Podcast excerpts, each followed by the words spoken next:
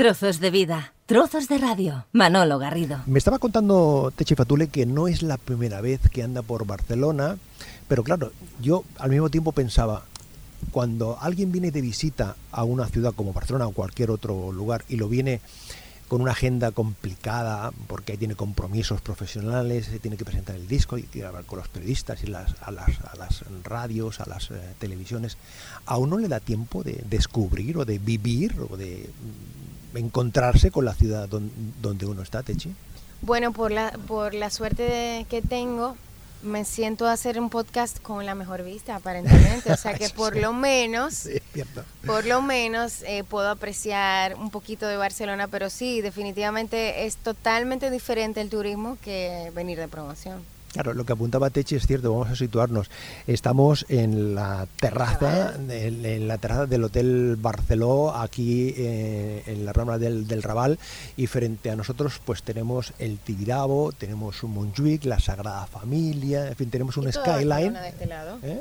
Y todo, claro, me encanta. Gracias por, por hacerlo aquí. Claro, ¿no? Además, eh, para mí también uno está acostumbrado a, a hablar, a mantener conversaciones en lugares cerrados, Cerrados. Y, y más o menos eh, con una vista muy opaca, cuando tiene, tiene la perspectiva.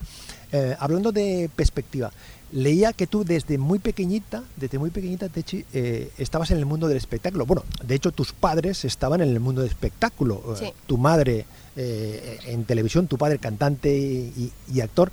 ¿Eso te ha condicionado? Es decir, si tus padres hubiesen tenido otra actividad profesional, ¿tú te hubieses orientado hacia, hacia otro lugar?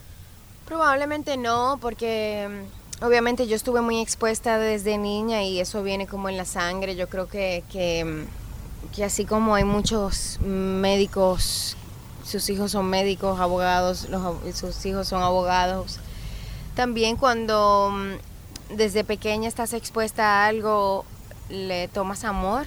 Y y yo desde que tengo tres o cuatro años ya le decía a mis padres que que yo iba a ser artista e incluso mi nombre que todo el mundo conoce, que es Techi, eh, realmente yo me lo puse porque decía que era mi nombre artístico. Pero te lo inventaste. Me lo inventé cuando, cuando estaba pequeñita, o sea Ajá. que yo nunca he tenido una opción B. Siempre he sabido lo que era y aunque se me abrieron pasos en diferentes áreas, pues yo tomé esas oportunidades, pero siempre con dirección hacia la música. ¿Eso en la dominicana eh, es igual de, de sencillo o igual de complicado que si hubieses nacido en México o si hubieses nacido en Logroño o si hubieses nacido en Barcelona o en París? Yo creo que es complicado en todas partes, muy complicado, pero eh, cuando vienes de una media isla es un poco más eh, difícil en algunos sentidos, porque no es lo mismo para todo. Yo creo que estamos aquí en Barcelona, tomo un tren y, estoy en cualquier otra ciudad eh, y nos conecta, se conectan entre Europa y demás. Yo, yo estoy en una isla y tengo que tomar un avión para, para ir a cualquier parte. Entonces, ahora hay internet y ahora hay globalización, pero obviamente hace muy pocos años estábamos un poco más cerrados, o sea que tiene sus dificultades venir de un país pequeño y principalmente de una isla. Pero la dominicana, eh, la República Dominicana, como el resto del Caribe, tiene una gran relación artística, musical, o yo no sé si se puede pensar eh, de una de- dependencia o influencia de los Estados Unidos de Norteamérica. ¿Suma esa proximidad o en algunos momentos condiciona? Porque la fuerza que tiene Estados Unidos, la fuerza que tiene lo latino en Estados Unidos puede arrancar o es un viaje de ida y vuelta o, también desde las islas se mandan desde Puerto Rico, desde Cuba, desde la Dominicana, se mandan y se influencian. Bueno, lo nos hemos dado cuenta últimamente que eh, está muy presente. Y por ejemplo, aquí en Europa, eh, tú me hablaste de Juan Luis Guerra antes de empezar, o sea, es un hombre de- que viene de mi isla. Y ahora mismo, por ejemplo, el Dembow está sonando en Estados Unidos y demás. Yo creo que a mí me gusta compartir eh, culturas. Me parece que somos ciudadanos del mundo y que aunque tenemos culturas muy eh, particulares, en mi país es un país del merengue, de la bachata y nosotros los consumimos y nos gusta y es lo que le presentamos al mundo. Yo como pop eh, aún, aún me considero que represento también mi, mi país porque mi país no es solamente eso, tenemos tanta variedad, somos tanto y venimos, es un país que, que nació de españoles, taínos y africanos, entonces tenemos una mezcla muy divertida ahí. Leía que tu familia está muy presente eh, en tu carrera artística, lo comentábamos antes en tus inicios, pero tu familia más directa, tu hijo, Dylan, tu pareja, tu marido, tu compañero, también está presente, hasta el punto de que te han, te han inspirado, eh, te han inspirado a hacer esto de tú me quieres más. Sí, sí, totalmente. Em, creo que después de pandemia también nos dimos cuenta que hay que apreciar quienes están a nuestro lado en las buenas y las malas. Y mm, cuando me fui a Los Ángeles a escribir el año pasado, a principios de año, para mí dejar a mi hijo y dejar a mi esposo, pero principalmente a mi hijo que, que, que, es pequeño todavía, es muy difícil. Pero tener un compañero como mi esposo que eh, dice, no te preocupes, tú tranquila, vete, em, es muy importante para mí. Cuando me fui a Los Ángeles a escribir, tenía esa, no sé, esa, esa cosita en el corazón y Claudia Brandt y Josh Cumby, que son los coescritores y productores de esta canción, me preguntaron que de qué yo quería hablar y les dije que me gustaría hablar de el amor que siento hacia mi esposo, pero no necesariamente de como de, de mí hacia él, porque ya había agotado un poco ese recurso en otra canción. Era más como la, lo importante que me hace sentir una persona que está a mi lado con mis luces y mis sombras y de manera incondicional. Entonces así nace, tú me quieres más. Qué suerte tengo contigo, que tú me das lo que pido y te entregas a mi amor sin condición. Puedo aferrarme a tu mano en esos días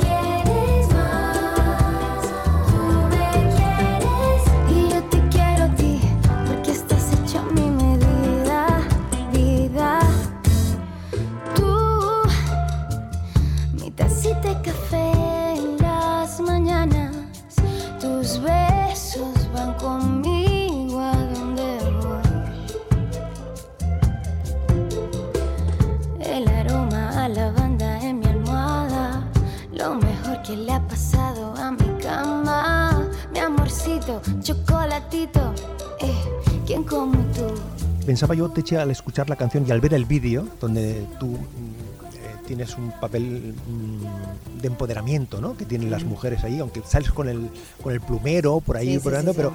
Matando culebras. sí, correcto. El hombre está en un papel un poco más, más eh, secundario.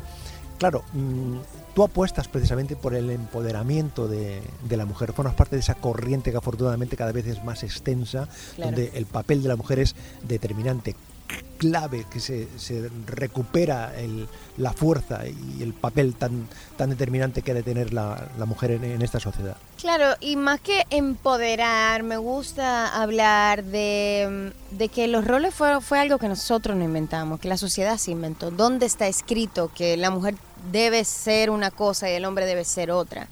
¿Por qué no podemos compartir roles y por qué no podemos ir de la mano? Y yo soy eh, eh, feminista en ese sentido que, que pienso que no uno no es más importante que el otro, es que nos necesitamos y necesitamos andar de la mano. Entonces en ese video, como tú dices, quisimos romper un poco con el estereotipo de que la mujer es la que cocina perfecto. No, yo no sé cocinar, te lo quiero hacer porque me agrada hacerlo y que quiero quiero que te sientas feliz y yo sentirme feliz sirviéndote y eso, pero, pero no- yo no sé hacerlo, que es mi caso. Em, yo soy la que mato el bicho porque a mí no me da miedo, pero si te da miedo no te hace menos hombre, a mí no me hace más mujer eh, ser la que, la que no tiene miedo, simplemente no me da miedo y a ti sí. Entonces queremos romper un poquito con esos estereotipos. Claro, cuando uno está creando una canción, en este caso creas una canción eh, con más personas, con ya hay un grado de dificultad, ¿no? Porque ahí se juntan lo que tú piensas, lo que opina otra persona. cuando eso luego se le tiene que dar un- una imagen, eh, resulta complejo, resulta sencillo, porque una cosa es la historia que uno cree, que uno crea en ese momento, y luego cómo, cómo escenificas todo, cómo, cómo interpretas, cómo le haces un relato visual. ¿Te resultó más complicado o en este caso fue el director el que marcó un poco la pauta de cómo debería ser la traslación en imágenes de, Sí, claro. de, de la pieza? Yo confío mucho en mi director, que ha sido director de cinco de mis videos, se llama Fernando Rivas. Confío mucho en su, en su criterio y en su, mm, su opinión y su creatividad. Yo soy un poco... es una bendición y una maldición que yo me involucro mucho en todo. Entonces, cuando hablamos de las ideas, siempre eh, estamos eh, los dos como dando ideas y llegamos a un punto donde nos sentimos cómodos los dos. Y definitivamente sí queríamos hablar un poquito, eh, digamos, literal de lo que contaba la canción. Eh, y él me sugirió muchísimas cosas, como por ejemplo lo de la culebra y demás. Y, y como te digo, confío mucho en él. Mm. Este es el cuarto disco tuyo. ¿correcto? Y le pones, Tercer álbum de estudio y, y, y hay uno que es en vivo. y le pones siete. Y le pongo siete. Y los otros tres. los El otros número dos. 7 voy a tener que ponerle 28. Pero fue eh, buscado, ¿no? Fue con una intencionalidad, es decir, le voy a poner siete, además con esa grafía del, del siete haciendo de, de T, De- ¿no? De té, sí. Bueno, es, es es pensado. un guiño, ¿no? Un guiño ahí, ¿no? Sí, es pensado y, Mm. y fue... em, eh, tiene un sentido muy importante personal también para mí. Mm. Es un álbum que no se empezó pensando vamos a hacer siete canciones, sino que se fueron dando. Como puedes ver aquí mi tatuaje, mi hijo nace un día 7, mi madre nace un 14 y yo un 21, 7 más 7 más 7. Siempre, siempre siete- el 7 presente. siempre el 7 presente. Mis padres se casaron un día 7. Em, hay siete días de la semana, siete maravillas del mundo. Siete es un número muy importante en la numerología, en las religiones, en lo kármico, en muchísimas cosas. Entonces, eh, mi manager me sugirió, pero ¿por qué no lo pones al final lo que es? Y yo le dije, tú sabes que tú tienes toda la razón, porque ese es mi número de la suerte. Un álbum, eh, Techi, que fue cocinado en plena pandemia o ya estaba cocinado y simplemente fue servirlo eh, en plena pandemia. O, es decir, o- o- el, el- el ir aportando los ingredientes, tú hablabas de que eh, te fuiste a Los Ángeles a grabarlo, pero ya tenías el disco completo y tienes el disco elaborado o fu- fue eh, creciendo conforme iba avanzando la pandemia. Mira, yo me fui a Los Ángeles en marzo 2020. Finales de febrero, el pri- primero de marzo creo que estaba ya volando am, en Los Ángeles. Recuerda que en febrero se hablaba de coronavirus, pero Correcto. se hablaba del otro lado del mundo. Sí, Eh, nosotros pensábamos que no iba a llegar, Que no realmente. llegaría. Todos pensábamos, ah, bueno, eso no, no llega. Me voy a Los Ángeles, trabajo simplemente para escribir. No teníamos pensado hacer un álbum. Cuando empezamos con las canciones, que tú me quieres más fue una de las primeras, y luego hicimos una que se llama Por, Porque sigo aquí, se abrió como una caja de Pandora. Dijimos, bueno, porque esto es demasiado mágico, demasiado importante, demasiado grande, muy diferente, tenemos que hacer un álbum. Y la intención era yo regresar a mi país y volverme en dos o tres semanas para hacer el álbum. Pues resulta que cerraron todas las fronteras, tanto de mi país como del mundo, y decidimos que íbamos a hacer el álbum como quiera y que no nos iba a detener la distancia. Y fue a través de Zoom que terminamos el álbum. Caramba, qué, qué experiencia, ¿no? Una experiencia muy, al principio difícil, porque obviamente cambios de horario.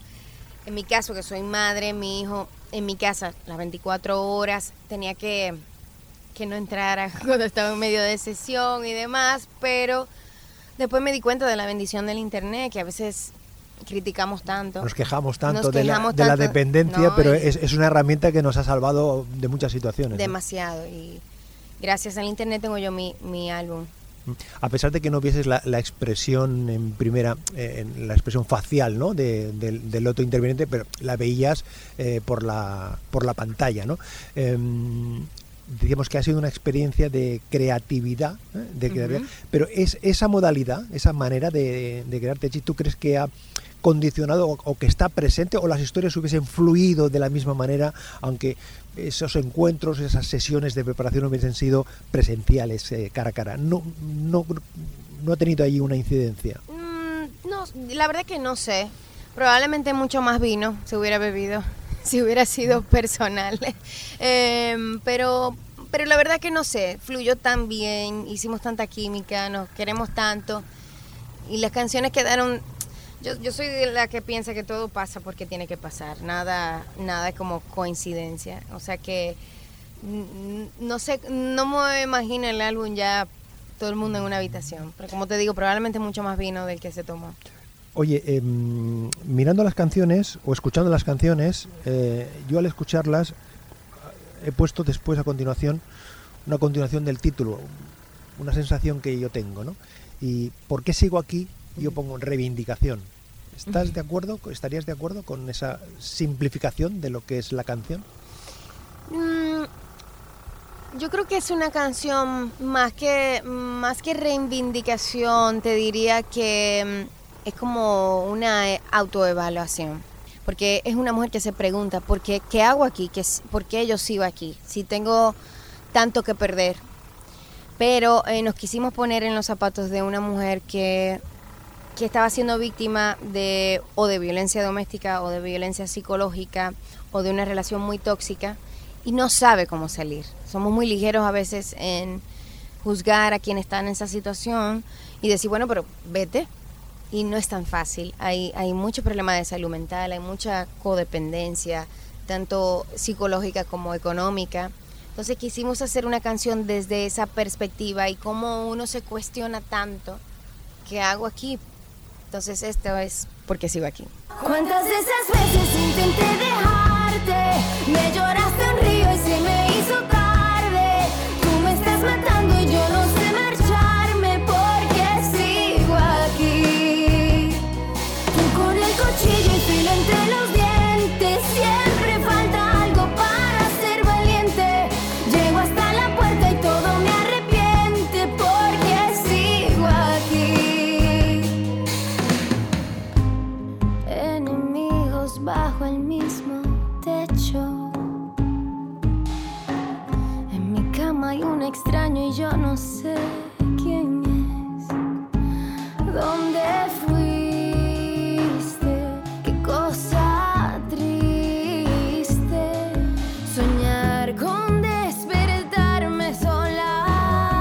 Conversando a estas alturas, estamos en la planta número 11 de un edificio hotelero aquí en el Raval en Barcelona, conversando con Techi Fatule.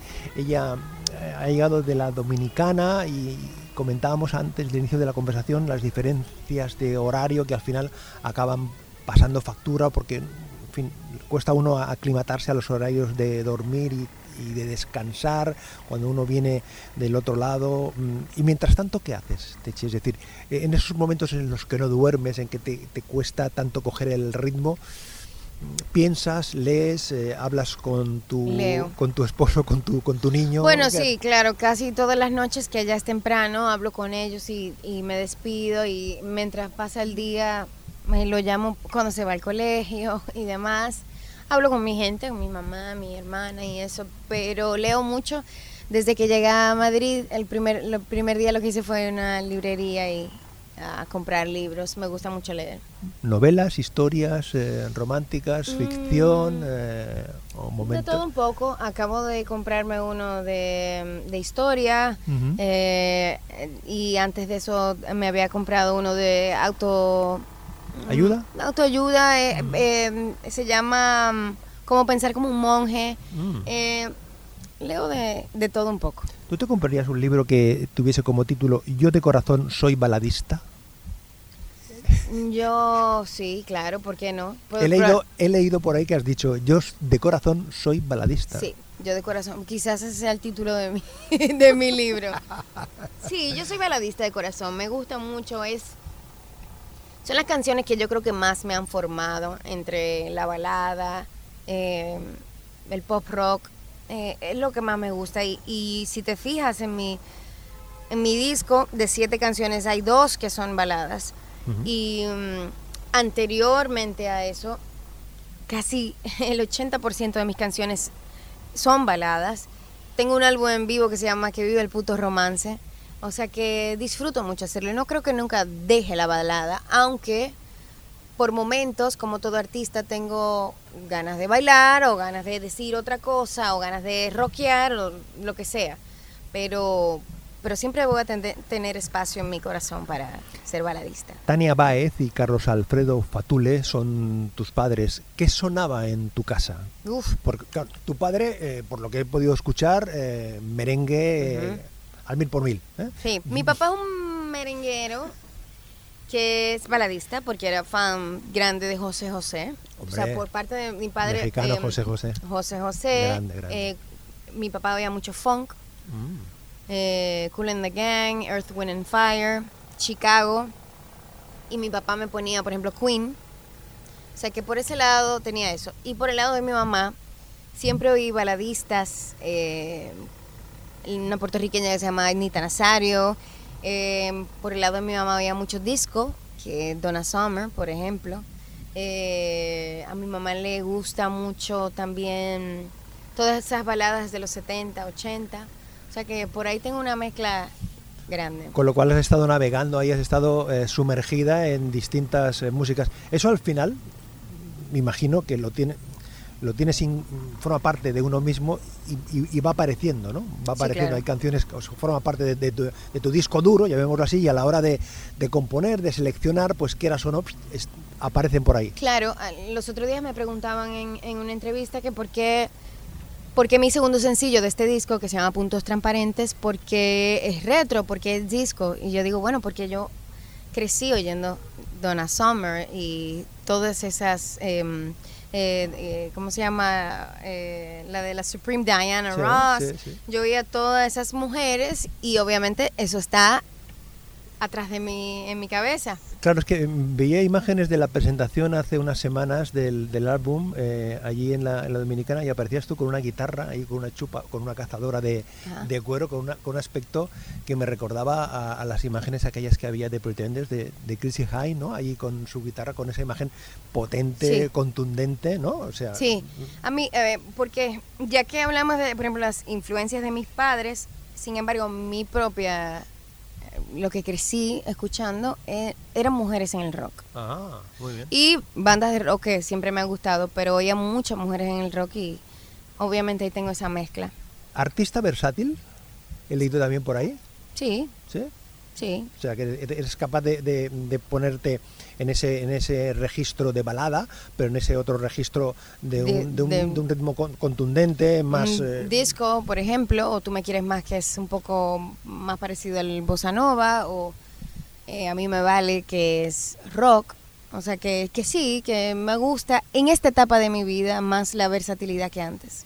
Oye, el, este álbum 7 eh, tiene siete que- canciones, ¿correcto? Entonces, mm, ¿el orden de escucha tiene algún, algún orden? Es decir, tú como creadora, ¿recomendarías que se siguiese el orden en el que aparece en la mayoría de las plataformas de, de escucha o no? Es decir, ¿tú crees que, que- sí? Sí, yo creo que sí. Y, y en vivo creo que tienen la misma sensación. En este caso, el orden del disco lo escogió Alexis, siempre lo escoge Alexis Brugal, que de mi casa disquera, porque confío en él como, como escucha. Yo creo que nosotros quienes hacemos las canciones, obviamente siempre vamos a tener como favoritas y eso. Y prefiero dejarle a otra persona con un oído fresco que los escoja, pero sí creo que es como debe ser como una montaña rusa de emociones cuando escuchas el disco y me gusta empezar arriba y luego bajando y luego subir y terminar arriba otra vez. O sea que, que sí, eso me encanta también en vivo, poder escoger las canciones que- para saber que manejo las emociones del público. Siguiendo con esa línea que, que me había inventado yo de ponerle una continuación al, al- al título de, de una de las canciones, eh, al sonríe, yo le me he puesto anotado a mano, optimismo. Sí, ¿Encaja ahí? ¿Sí? totalmente. Es una, una canción inspirada en la vida de mi abuelo, a quien perdí a principios de este año. Y por quien me enseñó a vivir en medio de una pandemia tan difícil y mm, una enfermedad tan difícil. Eh, recuerdo que esa fue la última, creo que fue una de las últimas canciones que se hizo del álbum y le comenté a mis coescritores y productores que quería hacer una canción inspirada en su vida porque fue un hombre que no midió color, no midió situación económica, no midió tu preferencia sexual, no midió nada, simplemente él quería que fueras una buena persona y que le ofrecías al mundo, a tu país, a tu comunidad. Y me inspiró, nos inspiró a escribir esta canción que se llama Sonríe. Sonríe, mira tu familia, el aire que respiras, nadie lo puede negar. ¿Quién va a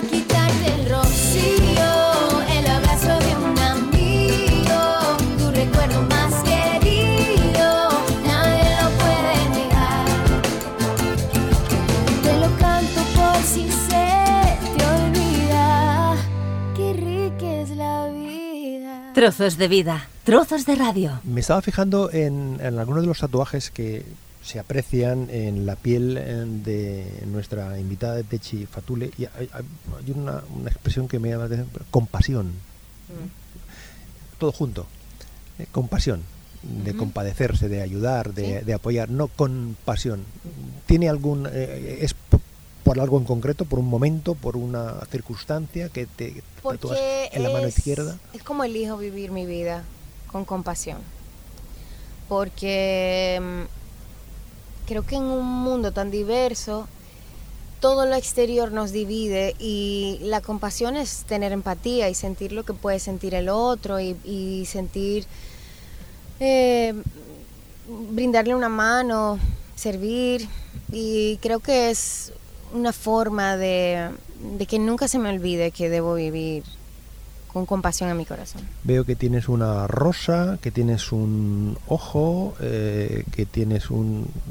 chico- Yo cantando pequeña, cantando, un- dinosaurios, unos dinosaurios, una, una la caña de azúcar, que es mi abuelo, porque Ah, mi abuelo fue director del Consejo Estatal del Azúcar de, de mi país. Un corazón ahí Tengo también. aquí dice arte, Arte. Y tengo mi anillo. Muy bien. Y luego, luego tienes en el, en el brazo izquierdo tienes una expresión que... no- Noviembre. ¿Qué pasa el mes de noviembre? Mis abuelos cumplen año en noviembre, O sea, tu, tu familia muy presente en tu vida, todo el tiempo, física y emocionalmente. todo el tiempo.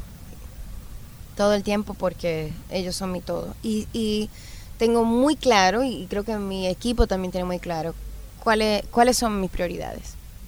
Oye, hablando de familia, ¿qué piensa tu familia de tu trayectoria, de tu carrera artística? De este 7, por ejemplo, cuando, cuando el, el álbum está dispuesto, está listo, está acabado, tienes oportunidad de compartirlo con, con tu familia más directa, aparte de con tu esposo, aparte- por ejemplo, tu hijo. ¿Te dice algo? ¿Te, te- Déjame decirte que es la primera vez que mi hijo me pide álbum completo. Se sienta y invita a sus amigos, los vecinos, a escuchar el álbum completo. Tiene, eh, me dice que cuáles son sus favoritas. Disfrutan mucho y, y para mí ese es el mejor público porque esa, ese es el que ah, yo no, no puedo comprarle con una sonrisa ni nada. ¿Qué edad tiene Dylan? Va a cumplir nueve. Nueve años. Es decir, con lo cual ya tiene, un, tiene una edad con Por un, eso. que ya le permite Claro. tener ya un yo no soy cool. Ya yo no soy cool. Ya yo soy mami, no me beses delante de la gente. Entonces, que le guste mi álbum es algo muy importante. Y tu otra parte de la familia, tu esposo, tu entorno ya más... Mi, es- eh, mi esposo, mi mamá, mis padres, Sí, ¿qué tal? ellos, ¿Les yo creo, yo sé que o- se sienten muy orgullosos. Porque ellos saben eh, con la calidad, con las ganas que se hizo, eh, em, lo pueden escuchar, lo diferente que se, que se, que se siente el álbum. Y me hacen saber que están muy orgullosos. ¿Y tú cuando te escuchas? Porque has tenido oportunidad de escucharte, aparte en, en una entrevista estos días o estas semanas, cuando haces la, la presentación, ¿te oyes el, el álbum o ya dices, ya lo he acabado, eso forma, esa ya no es mío, ya form- es para uso y disfrute del conjunto del, del público? ¿O tienes oportunidad voluntariamente, hay que decir, voy a escuchar esta canción para encontrarla, a ver, Han habido circunstancias, sí, donde me siento a escucharla, por ejemplo, si me voy a correr, hmm, que es un momento como de concentración, pues ahí lo escucho y mm, evalúo eh, dónde, cuál, es la cuál es el mensaje de la canción y principalmente trato de visualizar y manifestar muchas cosas cuando lo escucho. A partir de, de lo que, de lo que cantas, aunque no tenga nada que ver con lo que cantas.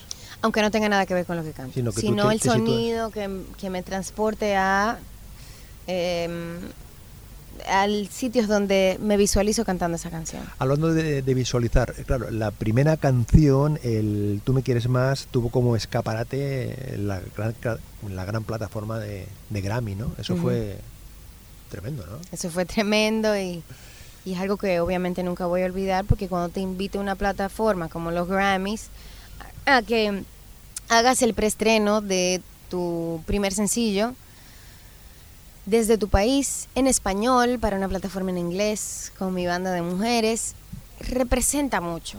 Em, no solamente em, por el prestigio obviamente de los Grammy, pero es algo como es, es algo más grande que yo. Em, yo fui el instrumento, pero creo que es un mensaje muy importante para, para las mujeres, para los artistas de mi país, em, para el latino, obviamente, porque, como te digo, es una plataforma en inglés que, que me permitió cantar en español, o sea que fue algo muy significativo. Todas las historias que tú cantas te las, te las crees, la- te las crees, lógicamente, las interpretas. Ujú. Hay algunas en las que tú te, te sientes más identificada por, por, lo- por cualquier circunstancia, en, en alguna que otra es- te, te- te sientes más representada porque lo has vivido más de cerca o porque Ujú. alguien te lo ha contado más, más de cerca. Esa soy yo, que es una palada, podríamos- eh, ahí hay- ahí hay- ahí hay- ¿te ves muy mucho dentro de esa soy yo? Me he visto, ¿Te has visto? me he visto ahí. ¿En otro momento de tu vida? En otro momento de mi vida. Me he visto ahí y por eso cuando la interpreto, cuando la canto, eh, puedo sentirme identificada, puedo sentir lo que siente esa mujer, porque sé que muchos pasamos por situaciones parecidas, donde entregamos todo, donde, donde mm, sabes que diste lo mejor, pero, pero ya, ya no puedes más. Entonces, sí me siento identificada con esa soy yo. Esa soy yo, esa soy yo, lo mejor que tenías, lo mejor de tu vida. Esa soy yo, esa soy yo, la que tú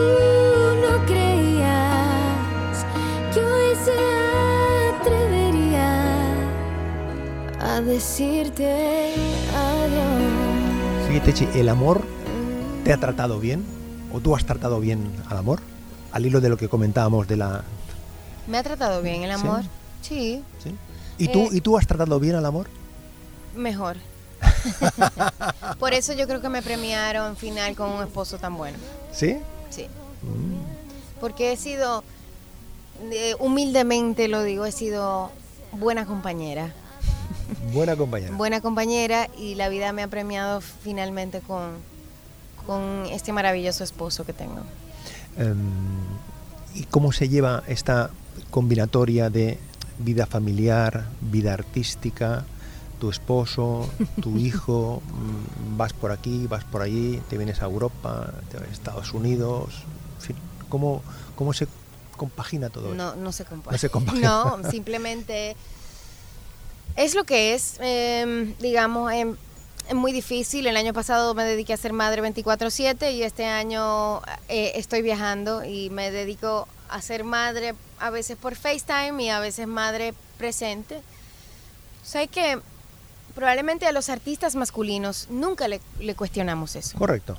Esa pregunta, eh, ahora pensaba, mm, ¿se la formularía yo a un intérprete masculino? Exacto, porque, porque estamos muy acostumbrados a que, obviamente es un mundo de patriarcado, donde al hombre se le da más permiso, no, no, uno, el hombre no se siente quizás mal padre por perseguir sus sueños, pero la mujer normalmente nos sentimos muy culpables. Eso es algo con lo que yo me trabajo todos los días, porque faltarle a mi hijo no es fácil para mí y yo sé que no es fácil para él, pero yo tomé una decisión y eh, tiene sus consecuencias, porque obviamente me encanta todo esto, pero yo quisiera dormir con mi hijo eh, o con mi, y con mi esposo. Pero va a haber un momento en que sí puedo hacerlo. Yo, por ejemplo, cuando me voy de gira por Estados Unidos es más fácil para mí llevármelo que obviamente para Europa, que son ocho horas de vuelo y hay un cambio de horario y demás.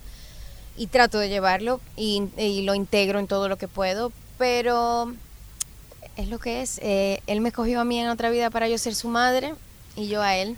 Techi Fatule es una mujer de su tiempo, de este tiempo, o sea, te sientes identificada en el, en el momento, porque por ejemplo leía que eh, defiende los derechos del colectivo LGTBI en la Dominicana y eso te ha representado algunas, en fin, alguna controversia, alguna, en fin, mm, eres una mujer de, de bueno, tu en tiempo. ese sentido debería venir a Barcelona, que es un poco más abierto en ese sentido, pero sí, me considero de este tiempo porque por algo estoy aquí y por algo quiero llevar ese mensaje y por algo quiero abrirle paso y que mm, hablemos más de derechos fundamentales, principalmente en países como el mío, para todo tipo de personas. Y mm, por eso hicimos el video de Puntos Transparentes, con, que es un video inclusivo, donde quiero que se muestre el arte, eh, los artistas que son mis amigos y que a pesar de que la vida les ha dado duro y en un país donde es un poco difícil ser diferente, no desisten de ser auténticos, ni de mostrar su arte, ni de entretenernos, ni hacernos feliz, ni hacernos reír. O sea que creo que yo asumí una responsabilidad como artista, que yo sé que tiene sus pros y sus contras, donde recibir, como tú dices, algunos comentarios, pero bueno, prefiero eso a quedarme callada y, no ser lo más auténtica ni defender a quien puedo ayudar. Oye, ese arranque del vídeo que sales con el plumero y con la misma indumentaria, con aquel mono que sirve como de enganche Ajá. al segundo, y luego evidentemente ese caudal eh, de, de- de personas trans, eh, de, de gays que aparecen allí, y la verdad es que es muy muy visual, muy muy muy divertido, es Sí, muy, muy artístico, muy, sí. muy- muy artístico. Buscado también no ese enganche, ¿no? De que salgas con la indumentaria como Claro, continuación del, del de la Queremos que todo tenga que ver. Queremos que todo tenga que ver y, gracias por fijarte. Es, em, queremos que tenga un hilo conductor porque como son siete canciones y, embarcan una emoción diferente cada una que en- dentro de la vida de una persona puede, obviamente, no una niña de 15 años, pero de una persona como yo que ya a mis 34 años he podido vivir alguna de las cosas que de las que canto, quisiera que todo tenga que ver. Ni una